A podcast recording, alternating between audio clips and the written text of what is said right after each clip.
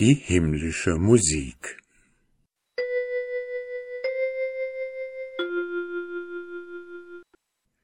Als noch das goldene Zeitalter war, wo die Engel mit den Bauernkindern auf den Sandhaufen spielten, da standen die Tore des Himmels weit offen, und der goldene Himmelsglanz fiel aus ihnen wie ein Regen auf die Erde herab. Die Menschen sahen von der Erde in den offenen Himmel hinein, sie sahen oben die Seligen zwischen den Sternen spazieren gehen, und die Menschen grüßten hinauf, und die Seligen grüßten herunter. Das Schönste aber war die wundervolle Musik, die damals aus dem Himmel sich hören ließ. Der liebe Gott hatte dazu die Noten selber aufgeschrieben, und tausend Engel führten sie mit Geigen, Pauken und Trompeten auf. Und wenn sie zu ertönen begann, wurde es ganz still auf der Erde. Der Wind hörte auf zu rauschen, und die Wasser im Meer und in den Flüssen standen still. Die Menschen aber nickten sich zu und drückten sich heimlich die Hände. Es wurde ihnen beim Lauschen so wunderbar zumut, wie man das jetzt einem armen Menschenherzen gar nicht beschreiben kann. Ja, so war es damals, aber es dauerte nicht lange, denn eines Tages ließ der liebe Gott zur Strafe die Himmelstore zumachen und sagte zu den Engeln, Hört auf mit eurer Musik, denn ich bin traurig. Da wurden die Engel auch betrübt und setzten sich jeder mit seinem Notenblatt auf eine Wolke, und sie zerschnitzelten die Notenblätter mit ihren kleinen goldenen Scheren in lauter kleine Stückchen die ließen sie auf die Erde hinunterfliegen. Und hier nahm sie der Wind, wehte sie wie Schneeflocken über Berg und Tal und zerstreute sie in alle Welt.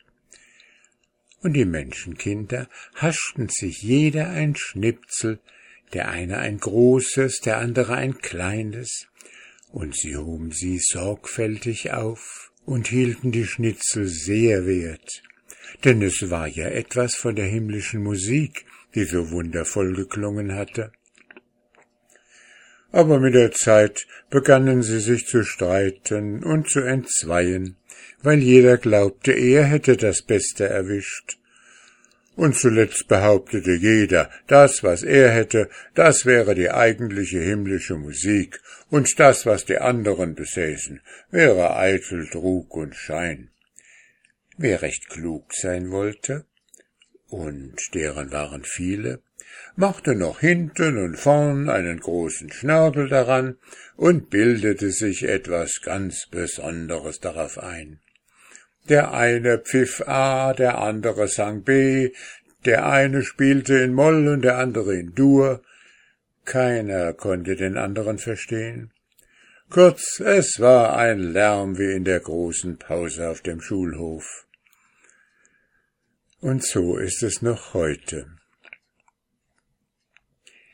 Wenn aber der jüngste Tag kommen wird, wo die Sterne auf die Erde fallen und die Sonne ins Meer und die Menschen sich an der Himmelspforte drängen, wie die Kinder zu Weihnachten, wenn aufgemacht wird, da wird der liebe Gott durch die Engel alle die Papierschnitzel von seinem himmlischen Notenbuch wieder einsammeln lassen die Großen ebenso wohl wie die Kleinen, und selbst die ganz Kleinen, auf denen nur eine einzige Note steht. Die Engel werden die Stückchen wieder zusammensetzen, und dann werden die Tore aufspringen, und die himmlische Musik wird aufs Neue erschallen, ebenso schön wie früher. Da werden die Menschenkinder verwundert und beschämt dastehen, und lauschen und einer zum anderen sagen, das hattest du, das hatte ich.